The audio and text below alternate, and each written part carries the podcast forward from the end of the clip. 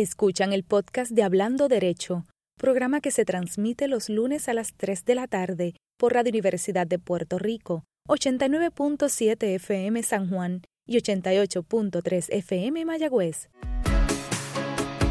Aquí, Hablando Derecho, dialogando sobre ley, proceso y acceso. Un programa para conocer el mundo de las leyes y su relación con nuestra vida cotidiana. Ahora con ustedes, la licenciada Sonia Ivette Vélez Colón.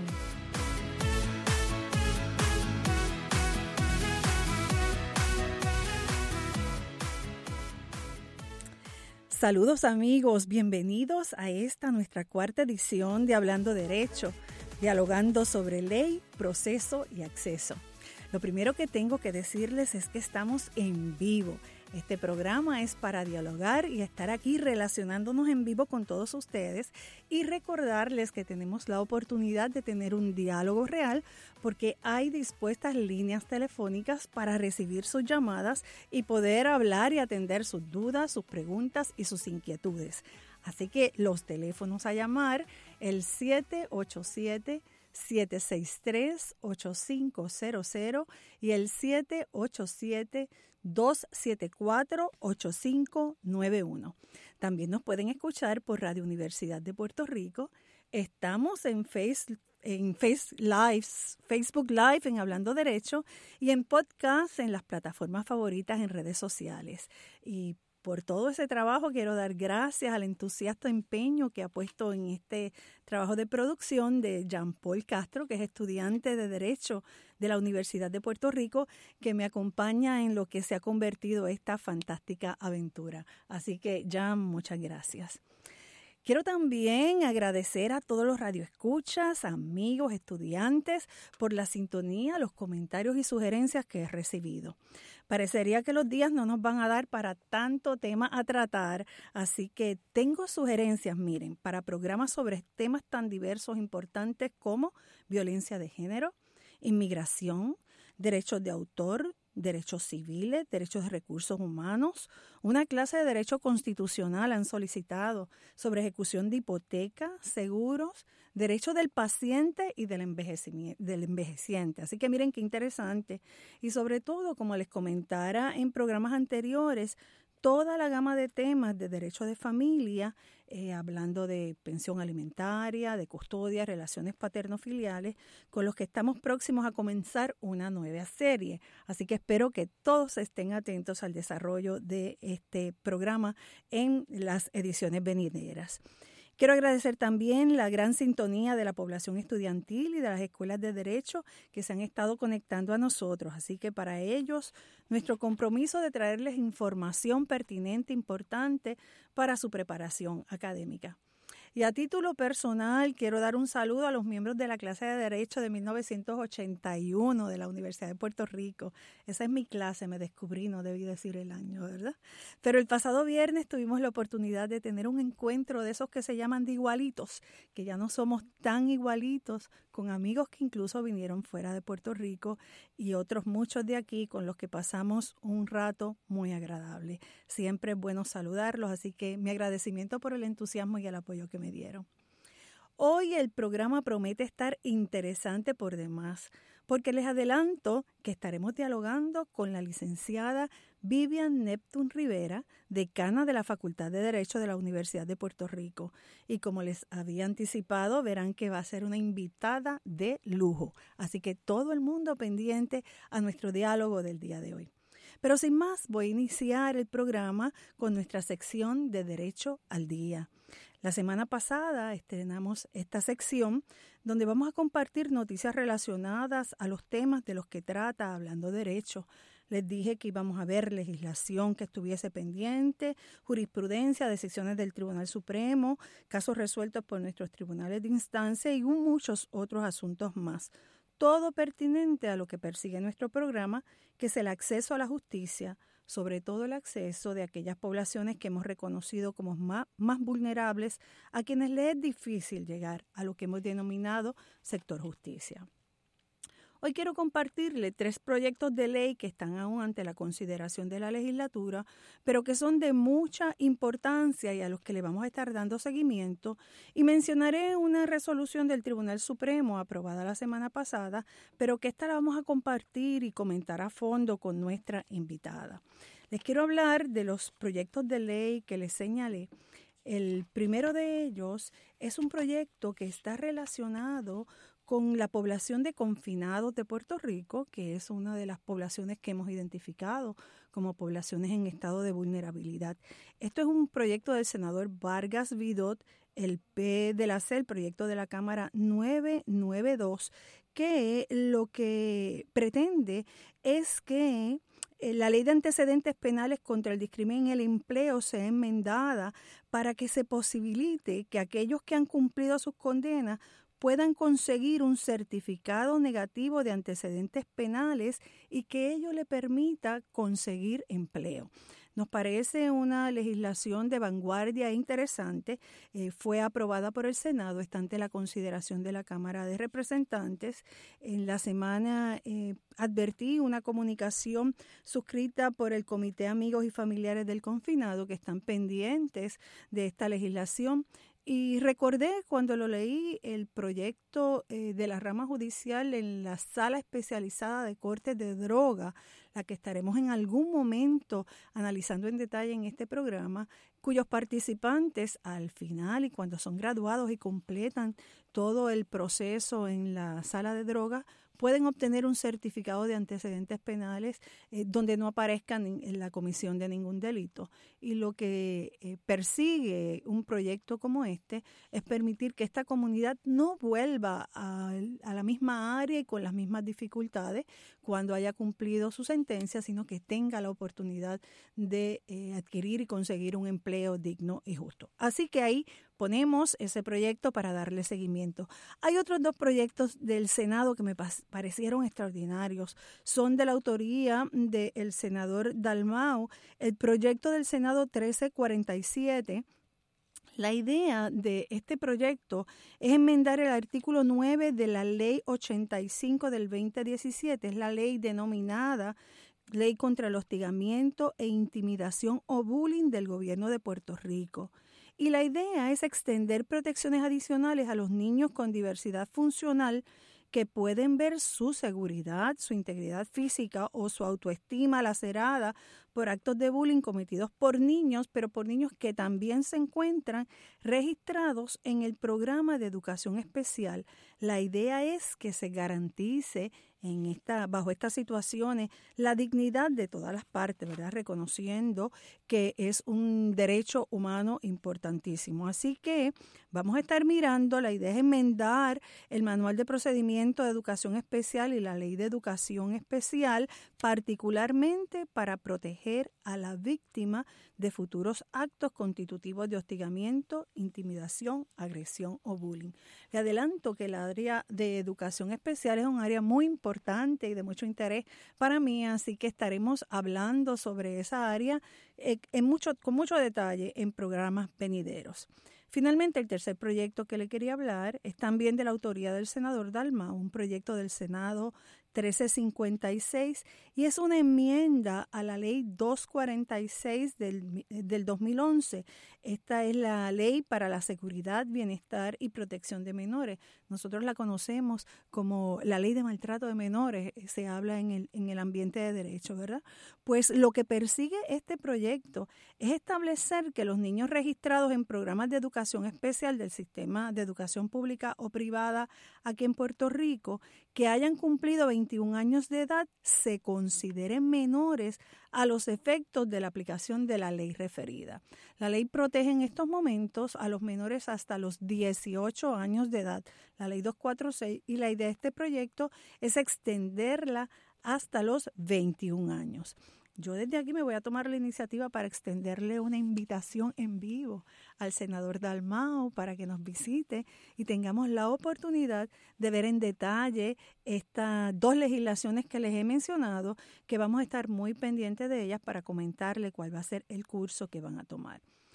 Les indique entonces que también tenía interés en hablarles sobre una resolución que aprobó el Tribunal Supremo de Puerto Rico eh, dirigida a los cambios para mejorar la función notarial en Puerto Rico y que van eh, destinadas a las escuelas de derecho en la preparación de los futuros notarios.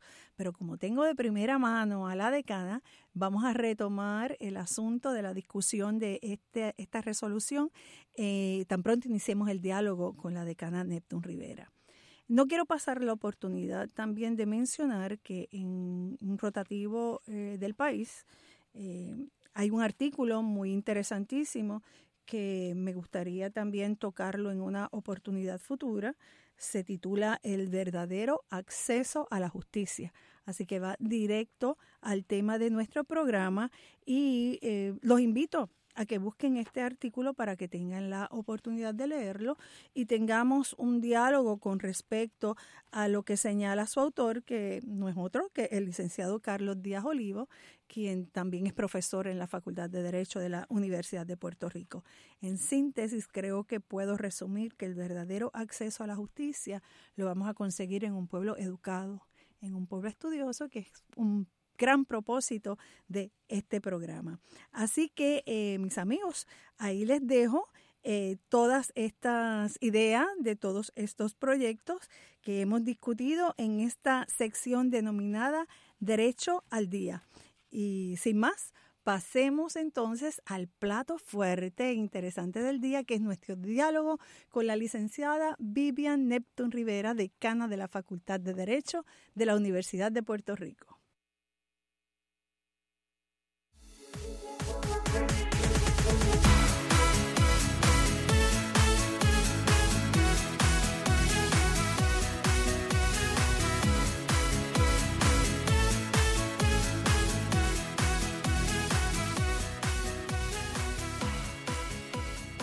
Les recuerdo nuestros números telefónicos. Estamos en el 787-763-8500 y en el 787-274-8591. En programas anteriores les había comentado que en Puerto Rico tres de las universidades principales tienen una facultad de derecho. La más antigua y célebre, por llamarla de alguna forma, es la Escuela de Derecho de este recinto, aquí cerquita de donde se transmite Hablando de Derecho. De esta escuela han salido, creo que tres gobernantes del país, han salido presidente del Senado de Puerto Rico, presidente de la Cámara, han salido comisionados residentes en Washington, al menos que yo recuerde dos juezas presidentas del Tribunal Supremo de Puerto Rico innumerables jueces de, a nivel del Tribunal de Apelaciones, de instancia, secretarios de justicia, secretarios de otras eh, agencias, importantes posiciones públicas o gubernamentales, eh, muchos extraordinarios profesionales que se desempeñan en el ámbito privado de la profesión y otros menesteres haciendo grandes aportaciones a Puerto Rico. Así que hoy con mucho orgullo nos acompaña la actual decana de la Facultad de Derecho, como ya anuncié, la licenciada Vivian I.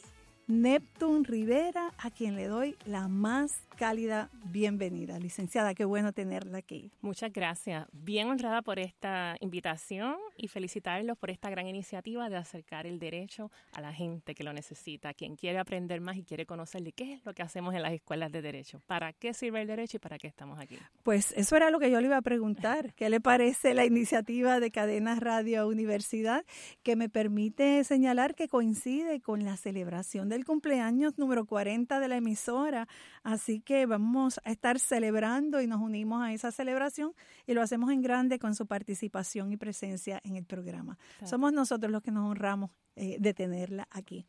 Gracias. Nos gustaría conocer algo de usted para que nuestros radioescuchas sepan quién es la licenciada el, Vivian y no sé qué el así que yo creo que podríamos comenzar por eso. Ah, pues Vivian Irene, en honor a mi tía célebre y honor al pueblo de Fajardo, de donde soy, de donde me crié, caridura de pura cepa y que ciertamente tengo esa vinculación con la comunidad y con lo que representa para lo que soy hoy. Muy bien.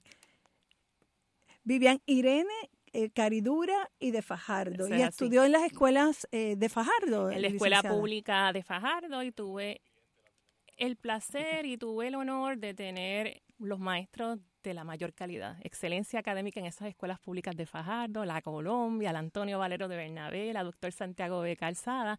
Y de ahí soñé, aspiré con estudiar el recinto de Río Piedras y muchos decían, ay, es que tú no vas a entrar ahí.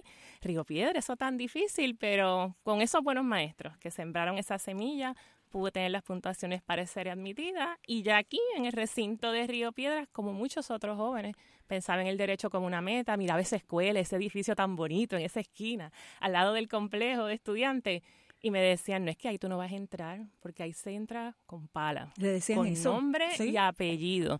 Y ahora le pregunto a los estudiantes que nos visitan y dice que todavía por ahí lo repiten, así que donde quiera que me paro, y agradezco oportunidades como esta, quiero derrotar ese mito, ese mito de que se entra por palas, porque no, la Escuela de Derecho, la Universidad de Puerto Rico se entra con tesón, con sacrificio, con las herramientas necesarias para tener unos buenos exámenes, unos buenos promedios y que haya diversidad en el estudiantado y en la profesión legal. Pues coincidimos en, esa experiencia porque yo soy lareña, lo digo donde quiera y aquí lo he repetido en muchas ocasiones, también producto de las escuelas públicas de nuestro país y no tenía palas, no tenía palas, así que eh, se puede dar, ¿verdad? La experiencia eh, se puede dar. Eh, entiendo que es la primera mujer en ocupar la posición de decana en la Escuela de Derecho, ¿eso es correcto? Es correcto, una responsabilidad muy, muy grande y que ciertamente cuando miro atrás digo, ¿Qué pasó todos estos años? ¿Cómo es posible que no haya habido otra mujer que haya tenido el aval de facultad, de estudiantes y de empleados? Porque todo eso se requiere, más el aval entonces de rectoría, de una junta de síndicos o de gobierno y luego de un presidente para poder ser decano. Así que miraba con curiosidad qué había pasado anteriormente y yo creo que fueron todas las circunstancias exactas en ese momento en que comencé como decana asociada con el ex decano Roberto Aponte Toro. Momentos muy difíciles en el recinto, posteriores a una huelga mucha desconfianza, mucha división. Y ante la renuncia del decano quedé yo como interina, pero luego comencé, recuerdo muy bien esa primera reunión diciéndole al grupo, podemos estar todo el día pensando en lo que nos divide o podemos concentrarnos en qué nos une y cómo podemos echar esta escuela, esta universidad hacia adelante. Y tuve ese privilegio de contar con el apoyo tanto de estudiantes como de empleados y de facultad que hasta el día de hoy han sido parte de mi proyecto académico y el aval de las instancias universitarias superiores que dieron ese voto de confianza y ciertamente aunque empecé en una circunstancia muy difícil, debo reconocer el progreso de la escuela y cómo aunar esas fuerzas, esa buena voluntad, se logran cosas maravillosas. Creo que eso fue hace casi 10 años atrás, ¿no? O sea, en el 2011. Y fue, y es la duodécima decana de la escuela y la primera mujer. Eso es así. la primera persona negra también, que es importante que la raza siempre también esté presente y me llena de mucho orgullo también ser la primera persona negra. Y es importante decirlo, ¿sí? Claro que sí. Que es negra, que es mujer. Y de Fajardo, que es para pública. Todas esas, porque somos esa intersección de trasfondo que nos hacen únicos y que es importante esa representación en la formación de los nuevos abogados y abogadas y en la adjudicación de la justicia. Pues se puede, ¿verdad? No importa de dónde se venga, con tesón, con trabajo y con entusiasmo se puede. Eh, ¿Cuán grande siente usted que es su responsabilidad eh, frente a, a la Facultad de Derecho? Yo creo que en el momento que comencé y cuando miro atrás y ahora que evalúo, es muy grande, pero lo más importante son todos los componentes. Donde quiera que voy, yo digo que uno es tan bueno como su equipo. ¿Y qué cree, si entramos al detalle de eso, luego de una breve pausa que nos están diciendo que nos indique? Vamos a tomarlo ahí. Venimos ya, amigos. No se olviden, hablando de Derecho con la licenciada Vivian, Neptun, Vivian Irene Neptun Rivera, decana de la Facultad de Derecho.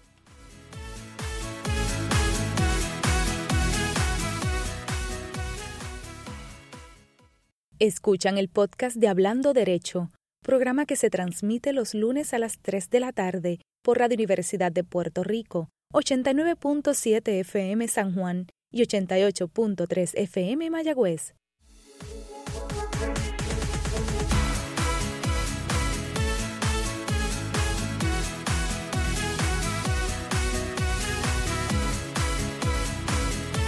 Aquí amigos, de regreso en Radio Universidad de Puerto Rico en Hablando Derecho. Hoy nos acompaña la licenciada Vivian Neptun Rivera, decana de la Facultad de Derecho de la Universidad de Puerto Rico. Esto es un diálogo en vivo, así que nos gustaría recibir sus llamadas, sus llamadas a la decana para que la decana los pueda orientar en cuanto a los servicios de la escuela, ver a buscar qué es lo que hay ahí. Recuerden los teléfonos 787 763 8500 y el 787-274-8591.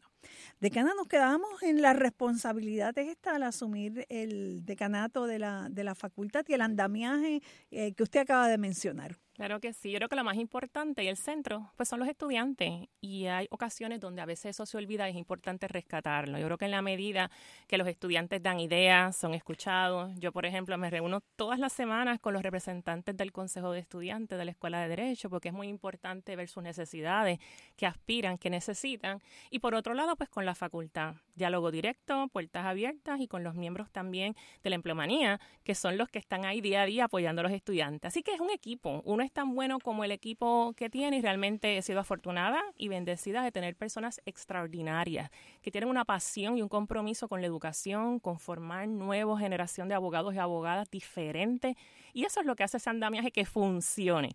No es imponer, no es venir con una idea y este es mi proyecto, no. Yo creo que si algo ha caracterizado mi decanato es las puertas abiertas, que las ideas todas son ponderadas y evaluadas y muchos de los proyectos actuales pues responden a esas iniciativas particulares. Yo creo que vive rodeada de energía, de juventud, de entusiasmo, supongo de un debe ser como un tanque de ideas lo que, lo que es la escuela. Eh, ¿Qué piensa usted? ¿Hay talento para manejar los tiempos complicados por los que vive Puerto Rico, estos tiempos que nos ha tocado vivir? Claro que sí. Yo en cada intercambio con mis estudiantes, con sus propuestas y la misma facultad que trae proyectos nuevos, estoy convencida de que es el derecho la herramienta para esa nueva generación que va a dirigir los designios de nuestro país o lo está haciendo ya. Claro. Tenemos también un programa nocturno muy grande de personas que ya están impuestos particulares, decisivos, importantes y que se nutren del derecho para conocer ese andamiaje, las reglas, los reglamentos, las leyes y forzar el cambio, para atender lo que quizás no se concibió cuando se establecieron inicialmente. Así que de aquí lo que vamos a salir es con una energía y con mucha esperanza, porque de eso se trata, ¿verdad? Nunca perder la esperanza y el entusiasmo para recuperar los cambios y esta, esto, esto que nos tenemos en la mano que tenemos que superarlo y hacerlo cada día mejor.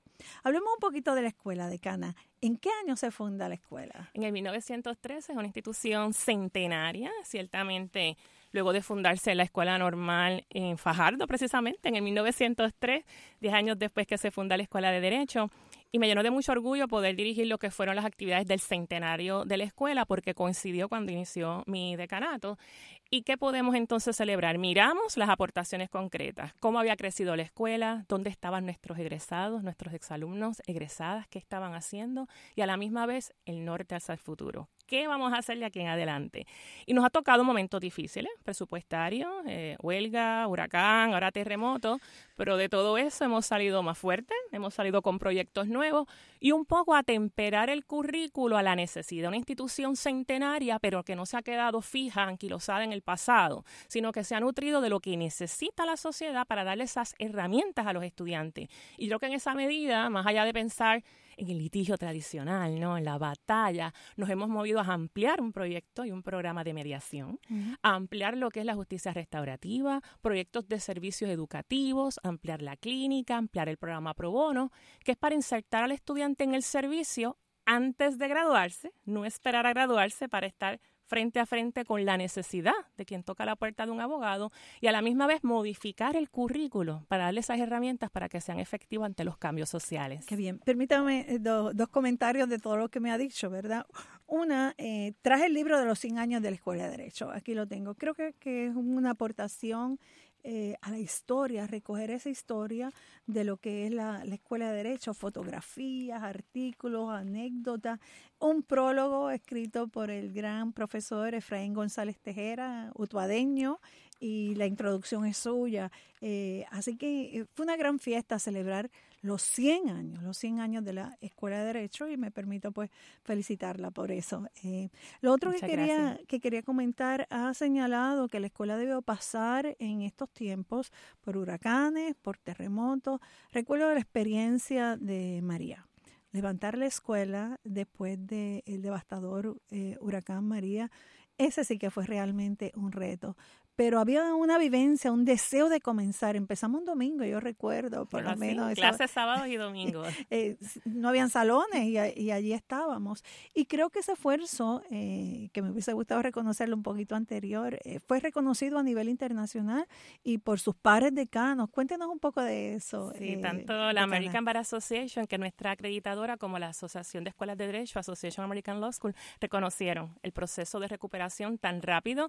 Ellos no podían ni visualizar las escuelas pares en los Estados Unidos estar sin energía tantos meses, cómo retomar el programa académico, cómo atender las necesidades emocionales y sociales de los estudiantes.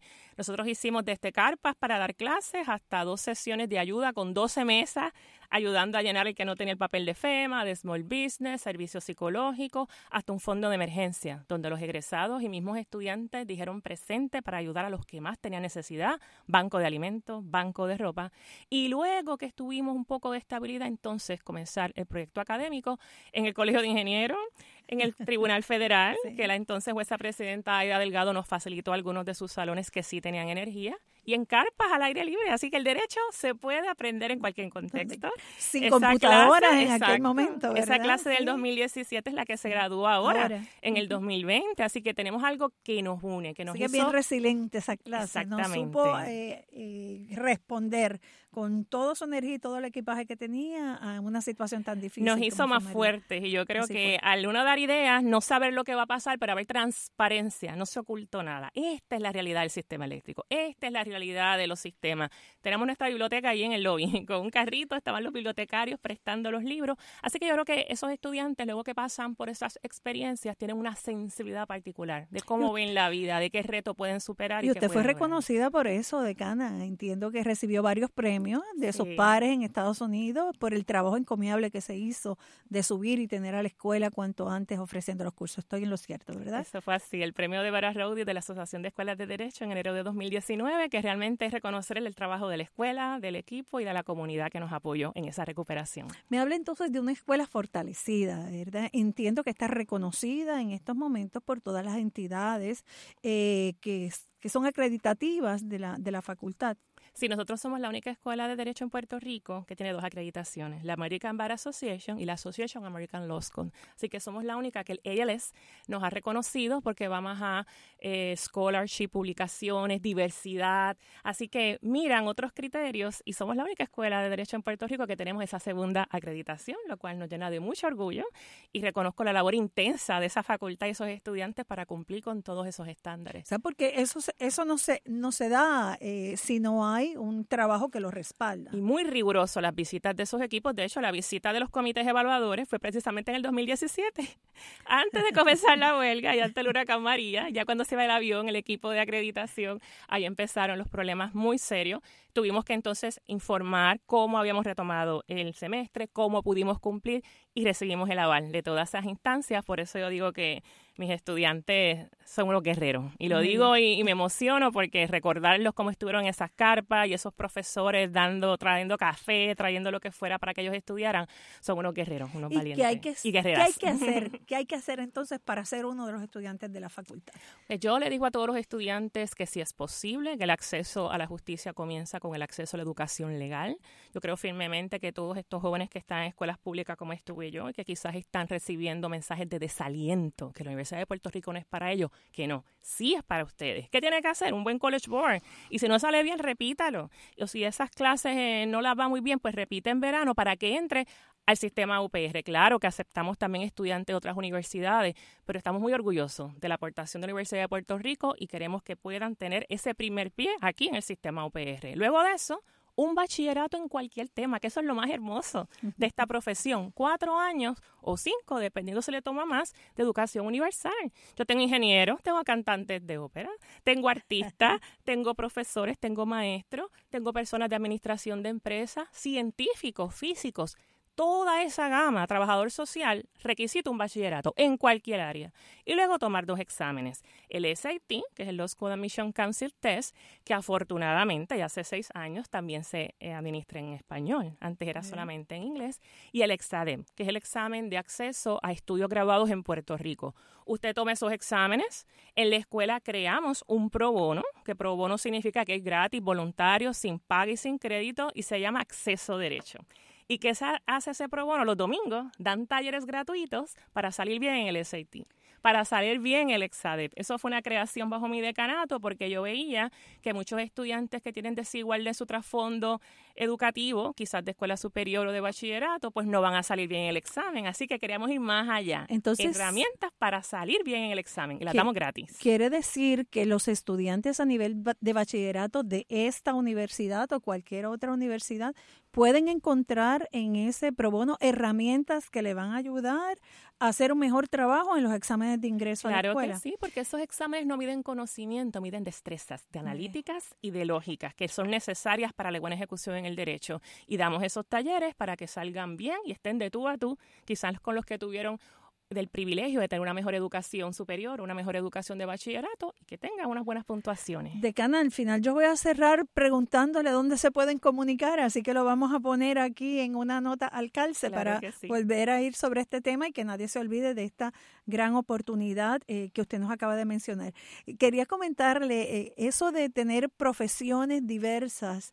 Eh, en mi experiencia en la judicatura, recuerdo que tuve la oportunidad de ver un caso muchos días muy difícil, donde los seis abogados que estaban postulando ante mí, tres abogados de la parte demandante y tres abogados de la parte demandada, eran ingenieros ingenieros abogados. Así que las puertas están abiertas para esas otras profesiones y esos otros eh, eh, ciudadanos que interesan y que ven en la profesión legal un dulce que realmente lo es. Claro que sí, porque esa diversidad es la que hace la diferencia cuando se va a postular, cuando se va a atender la necesidad. Recuerden que las personas vienen de los abogados cuando se le han cerrado todas las puertas para resolver ese problema. Y ese trasfondo académico, ya sea en las artes, ya sea en las humanidades, ya sea en ciencias naturales, da una perspectiva distinta de cómo resolver ese problema particular de ese cliente. Y está saturada la profesión, eh, licenciada. Hay muchos abogados por ahí. claro que no, claro que no. Hace tiempo, eh, un tiempito escribí una columna que se titulaba Si hay demasiados abogados. Y lo que decía era que realmente mientras haya desigualdad, que una desigualdad rampante que tenemos en nuestro país, que todos tenemos que visibilizarla y denunciarla y enrollarnos las mangas para cerrar esa brecha de la desigualdad. Mientras eso siga ocurriendo, hace falta abogados para que articulen esos reclamos. Hablamos de educación especial, sé que este tiene un compromiso muy particular con la educación especial y ciertamente a todos esos niños que ahora mismo post-terremoto no están recibiendo sus acomodos, no están recibiendo sus ayudas. Lo que no están recibiendo el derecho a la educación y punto, por la razón que sea. Para mí, todos los esfuerzos del gobierno y de todas las ramas deben estar concentrados en esos niños, en esos ancianos, en esas mujeres, en esos hombres que ahora mismo están sin techo a raíz de los sismos. ¿Qué hace falta para que los escuchen? ¿Qué hace falta para quizás llevar un reclamo en vivienda o de salud? Un abogado, porque en nuestro andamiaje de nuestra sociedad es la persona que habla a nombre del otro, que le da voz. Y como siguen aumentando las desigualdades, las injusticias, siempre van a hacer falta abogados. Y también un poco nos movemos a prevenir llegar a los conflictos. Por eso creo mucho en la mediación, en los métodos alternos, en la justicia restaurativa. Y por eso hace falta abogados que se preparen en esa rama, que es una cultura de paz, es movernos al bien común para evitar el conflicto porque en la medida que hay transparencia en la toma de decisiones, que participan realmente en la toma de decisiones ciudadanos, comunidades, entidades, como son las escuelas, como son las universidades, las agencias, cuando se implementan, hay menos roce, hay menos conflictos. Así que, por un lado, darle voz al que no tiene y, por otro lado, prevenir que los conflictos generen en unas fisuras a veces, a veces insalvables entre comunidades o entre familias, para eso va a hacer falta un abogado y abogada. Así que nadie se debe sentir ni intimidado ni decepcionado porque le digan, ah, la profesión está saturada, hay mucho abogado por ahí. Siempre necesitamos que alguien alce la voz por otro y para eso están los abogados. Además, eh, se concentran en muchas ocasiones en algunas áreas poblacionales y tenemos 78 pueblos, necesitamos abogados en todas Quizás hay muchos en el área metropolitana siendo un área, pero yo creo que ahora ha habido un auge de los abogados comunitarios que se han movido, se han enrollado las mangas. Tuve el privilegio eh, de ser oradora principal en la Asamblea del Colegio de Abogados y era la, nueva eh, generación de abogados que está haciendo y pude compartir cómo me llena de mucha satisfacción abogados que se han graduado recientemente que están haciendo labor comunitaria. Quizás no tienen los salarios de antaño, porque es quizás ya muchos bufetes ni pagan lo que se pagaba antes para reclutar, pero tienen la satisfacción personal, que están tocando una vida, que están haciendo una diferencia y quizás sus valores cambian. Y ya el materialismo y el consumismo, que es el que nos ha llevado realmente a toda la deuda, a toda la debacle, pues pasa a un segundo nivel porque es la satisfacción de que estoy haciendo el bien, que estoy haciendo un cambio en esas vidas, esas comunidades que impacto. Y veo que se está diversificando. Y me llena de tanto orgullo verlos ellos fundando organizaciones sin fines de lucro, tirándose a la calle, y está muy bien el que quiere el derecho corporativo y va al bufete y hace derecho empresarial, pero también ese balance, que saquen tiempo para servir, saquen tiempo para el pro bono, saquen tiempo para ayudar. Pues, pero eso es una respuesta también a la filosofía educativa de la escuela, ¿no? Cómo impacta eh, esa filosofía que tiene la escuela, lo que va a ser el abogado que sale de ella. Y, y, me parece que de primera mano ha tenido la oportunidad de palpar que ha habido un cambio en, en ese abogado que se forma en la escuela. Eso es así. Cuando yo empecé en la escuela había seis programas pro bono, ahora tenemos 18 programas nos, pro bono. Nos tiene que hablar de eso ahorita en una pregunta que le, que le tengo reservada. Hay, hay algo que a mí me gusta que usted hace mucho eh, a principio del semestre y es que hace un perfil del estudiantado que llega a la, a la facultad que llega a la escuela de derecho. ¿Quiénes llegan allí? ¿Cuántas mujeres llegan? ¿Qué edades tienen? Eh, ¿Qué estudios previos provienen de escuelas públicas, de escuelas privadas? ¿Quién llega a la facultad? Pues déjame decirle que en los últimos años, desde que soy decana, más mujeres que hombres estudian Derecho. Sí. Así que entonces, esa es la gran pregunta. ¿Dónde están esas mujeres en sí. puestos directivos? Uh -huh. Tanto en bufete como en rama judicial, que sí hay muchas mujeres, pero vemos entonces que se está nutriendo la base de que más mujeres están estudiando Derecho. Me gustaría verlas ya en puestos directivos en la empresa privada, claro. como socias administradoras de bufetes en Puerto Rico, que todavía no hay tanta representación. Todavía la mayoría de los estudiantes que recibimos sí vienen de escuelas privadas, su eh, escuela superior le hicieron escuelas privadas, pero ha habido un aumento significativo en estudiantes de escuelas públicas, de 20 y pico por ciento, 30 y pico, 40 por ciento ahora de estudiantes vienen de escuelas públicas. Pública. Y eso se debe también en gran parte al programa Enlace con escuelas públicas, que ya llevamos más de 13 años impactando estudiantes de escuelas públicas de toda la isla, que por ocho sábados reciben instrucción gratuita en la Escuela de Derecho de lo que es el derecho, qué es estudiar, cuáles son los requisitos. Y recientemente hemos incorporado que también los padres, madres y tutores que los llevan a estos talleres gratuitos, Enlace es un proyecto gratuito, le damos entonces los talleres a los padres. Y yo siempre le digo, nunca es tarde para estudiar derecho. Usted también tiene la solicitud y la echa por ahí. Y tenemos padres y madres que se han motivado a estudiar derecho, así que hemos impactado, es prioritario que más estudiantes de escuelas públicas lleguen a la facultad. Y en cuanto a edad, tengo de todo, desde estudiantes muy, muy jóvenes hasta profesionales que ya hicieron su carrera, quieren complementar lo que han hecho. Así que nunca es tarde, nunca es tarde para estudiar Derecho y ver esos rostros. También ve un incremento de la población negra, es importante la representación de raza, de color y ver esa diversidad pues me llena de esperanza de cómo cogí la escuela a cómo está ahora, ver ese incremento, que se sientan representados, que se sienta que hay un espacio para ellos. O sea que definitivamente ha visto un cambio en 10 años. En el perfil. Enlace comienza este sábado. Este sábado este comenzamos sábado Enlace. Allí vamos a estar compartiendo con, con, todos ustedes. Sesión en otoño y sesión en primavera, así que los interesados es. que ahora no pudieron o no se enteraron, pues se van a enterar ahora con el programa que tienen que hacer para participar. Y son estudiantes de escuelas superiores de toda la isla, así que no solo del área metropolitana, sino de todos los pueblos de Eso la isla, así. para que llegue, ¿verdad?, el conocimiento y esta oportunidad y se visualicen de aquí a unos cuantos años siendo parte de la facultad. Y lo de hermoso Derecho. es que son los propios estudiantes de Derecho en su tiempo libre, si es que eso existe, Ajá. porque entre sus se clases- llaman enlazados, ¿verdad?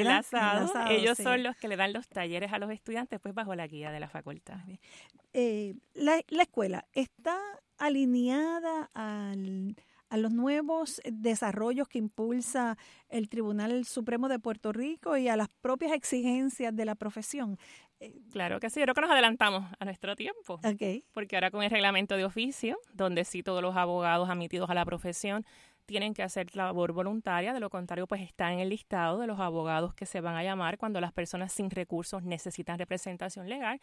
Pues nosotros ya teníamos este pro bono, donde los estudiantes sin pago y sin crédito, basado en el canon 1 de la profesión legal, motivábamos a que hicieran trabajo voluntario. Ellos no reciben ni crédito ni paga por esta labor.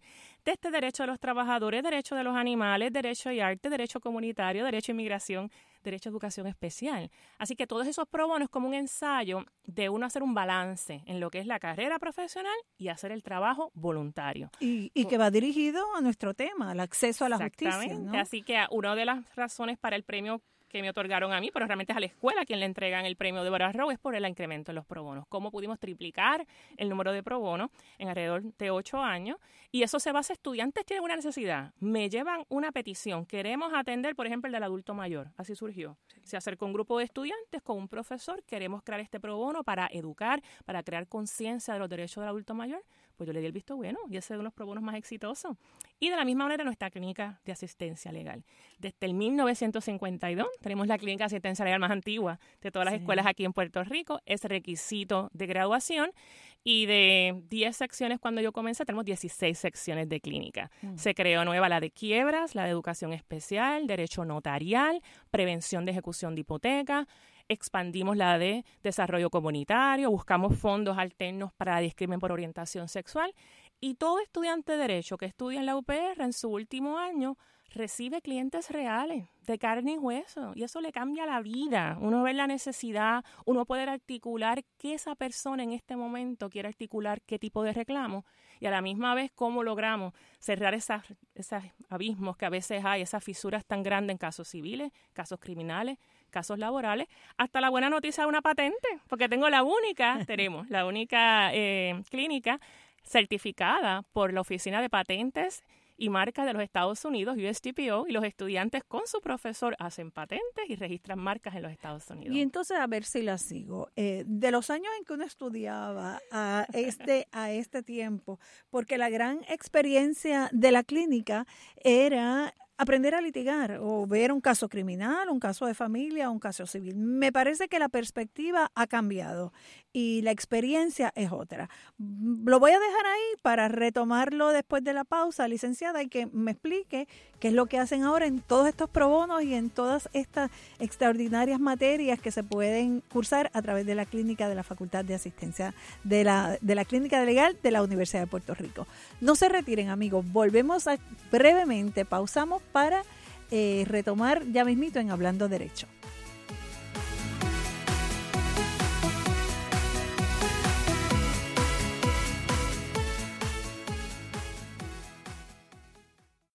Escuchan el podcast de Hablando Derecho, programa que se transmite los lunes a las 3 de la tarde por Radio Universidad de Puerto Rico, 89.7 FM San Juan y 88.3 FM Mayagüez.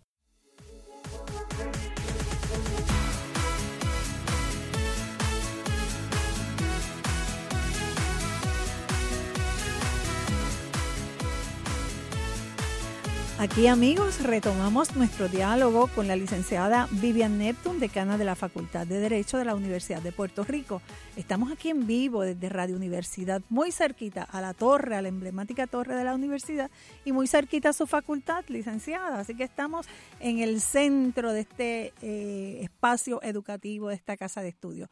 Recuerden nuestros teléfonos, la idea es recibir su llamada y sobre todo para nuestras invitadas relacionadas con la facilidad para lograr acceso a la Facultad de Derecho y a todos los programas que tienen, así como lograr llegar a este tema tan extraordinario que estamos hablando sobre la Clínica de Asistencia Legal de la Universidad de Puerto Rico.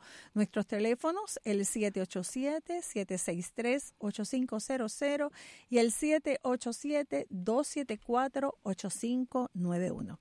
Licenciada, a mí se me perdió la cuenta de todos los programas que atienden ustedes en la clínica de la, eh, la, clínica de la facultad.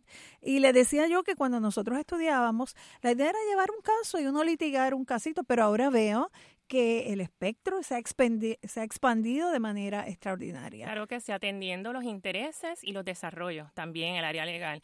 Por ejemplo, ahora mismo esa clínica eh, que la USTPO reconoció como un proyecto piloto, solamente hay 10 escuelas de derecho en todos los Estados Unidos que los estudiantes pueden radicar patentes y hacer el registro de marcas. Somos muy afortunados de contar con esa clínica. La de prevención de hipotecas, pues viene a raíz precisamente la realidad fiscal y económica del país y ahora con el terremoto sabemos de personas que desafortunadamente en el sur los bancos le están exigiendo los pagos y esa clínica se tiró a la calle. El viernes habían seis clínicas de la escuela junto a otros compañeros de trabajo social y de otras escuelas del recinto en Guayanilla.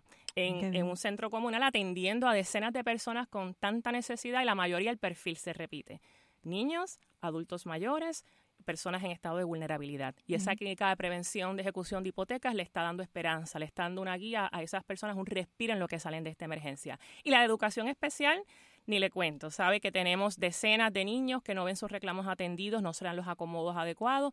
Y era importante formar abogados y abogadas que ya de este estudiante sepan lo que pasa ese abuelito, lo que pasa ese tío acompañando a ese niño allí a los famosos compu, a esa famosa reunión con los directores, con los representantes del salón de clase para llegar a que esos acomodos se les reconozcan.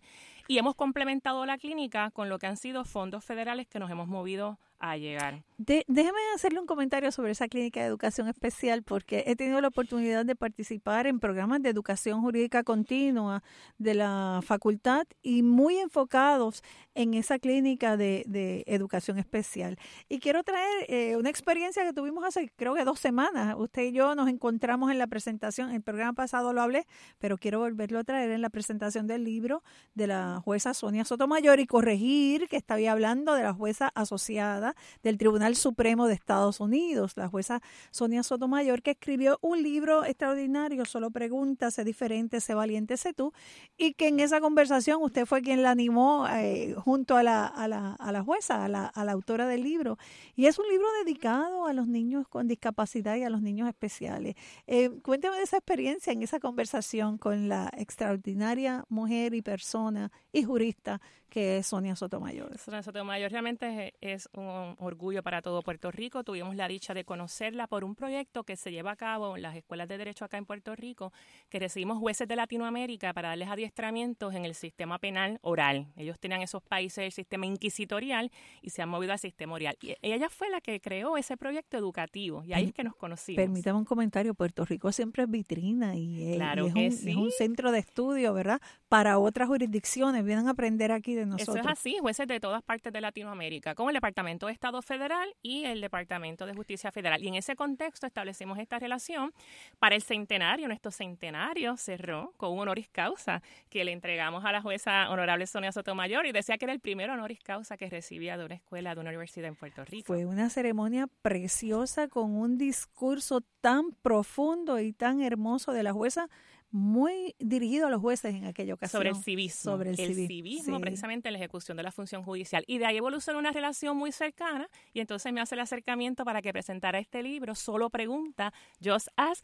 Hermoso, fabuloso. Yo le pregunté qué la movió a escribir este libro y era precisamente niños con distintos retos, distintas discapacidades que ella conoció y quería precisamente llevar ese mensaje de que todos somos iguales al final del día, que si no entendemos algo, tenemos dudas, preguntemos. La persona no se va a ofender, al contrario, es un proceso de educación para ser sensibles, para ser empáticos y que esos niños se vean representados. Y fue muy hermoso cuando en el teatro, que sé que estuvo presente, uno de los jóvenes con autismo se paró para hacer una pregunta y que se sintió cómodo se sintió apoderado de preguntarle porque el ilustrador del libro, precisamente Rafael López, su hijo, tiene autismo. Ella comentó que se inspiró en ese niño para el, el, niño que en la historia es autista y dice cómo él ve la vida diferente, pero cómo puede hacer lo mismo con ciertos acomodos.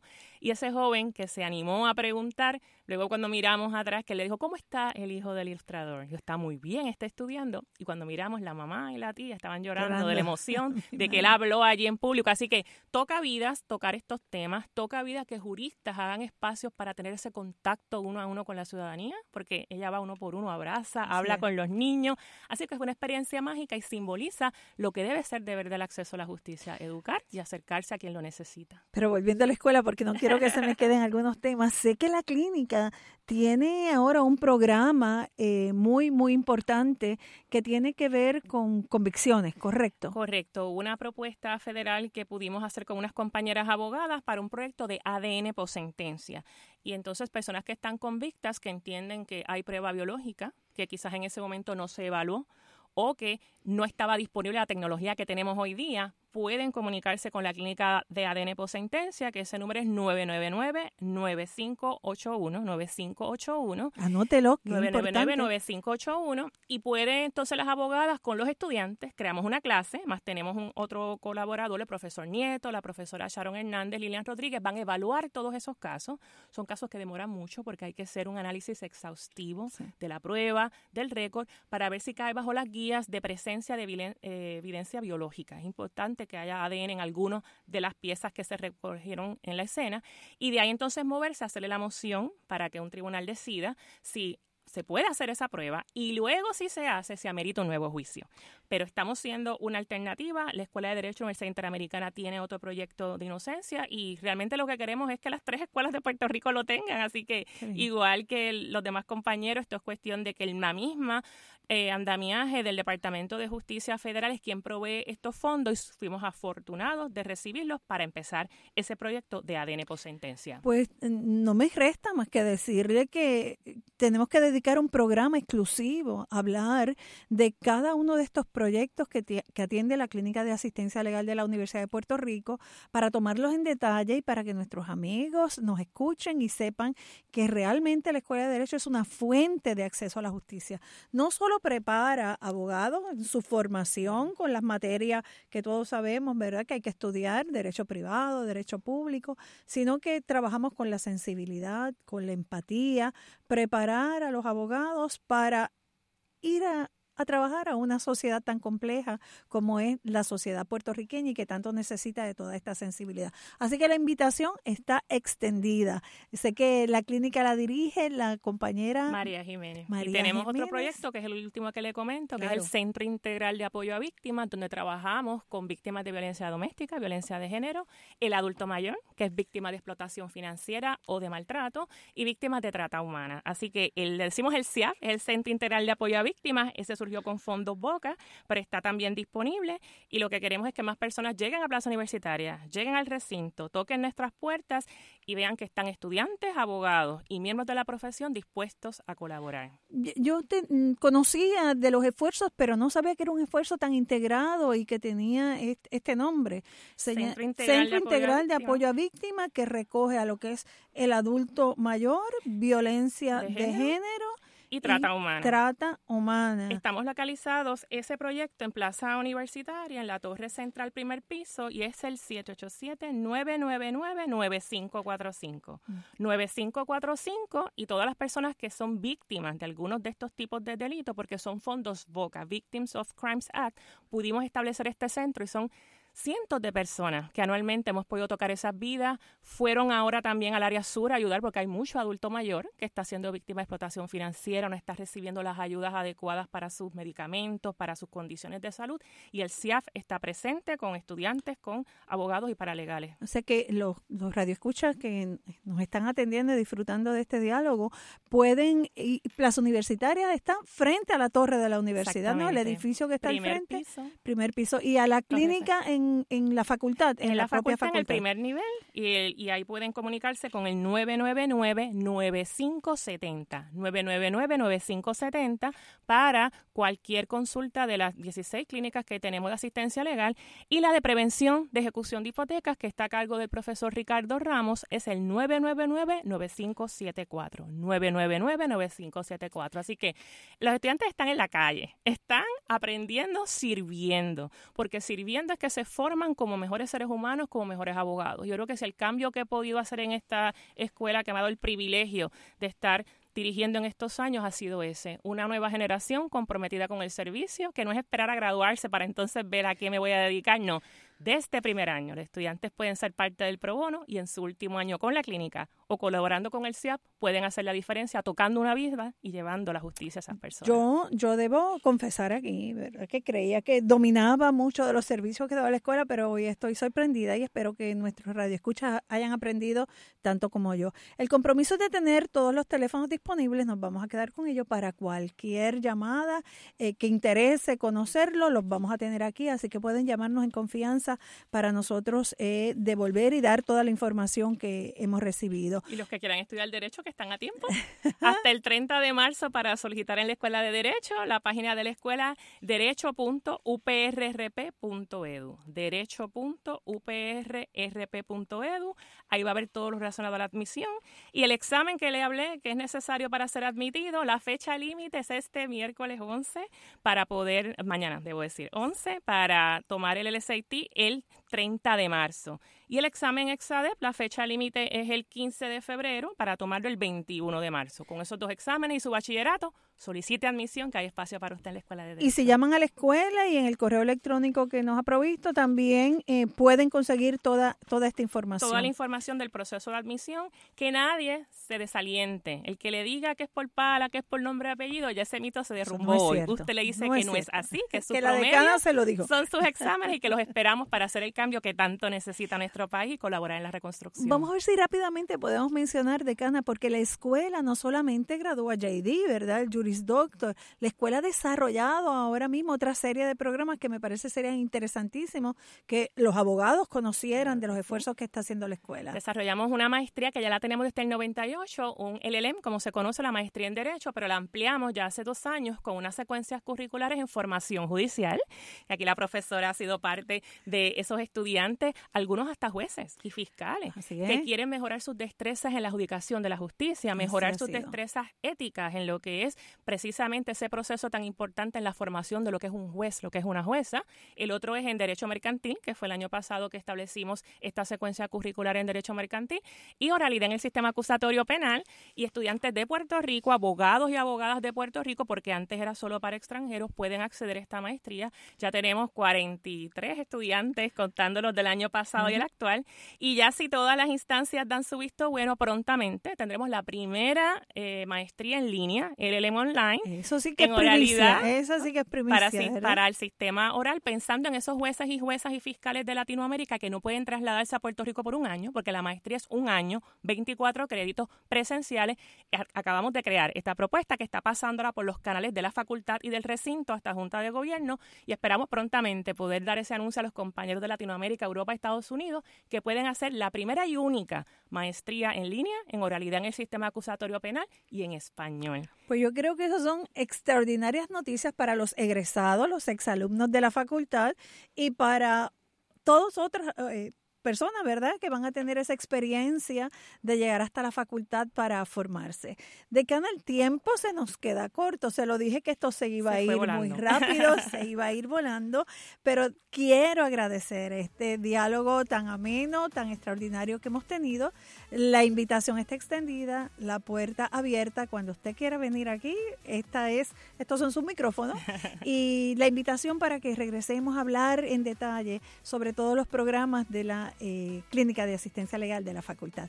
Decana, mil gracias. Gracias, honrada por la oportunidad y espero que muchos más se acerquen, visiten la escuela y sean parte de ese maravilloso mundo que todos estamos comprometidos con el acceso a la justicia. A todos ustedes, muchas gracias por su sintonía. Mi agradecimiento también al señor Jean Paul Castro que nos asiste en esta encomienda Radio Universidad de Puerto Rico, a nuestra directora técnica de siempre, Soraya Díaz me despido de ustedes muy entusiasmada y muy contenta. Soy Sonia Ivette Vélez Colón y desde aquí, hablando derecho. Hasta el próximo lunes. Los espero.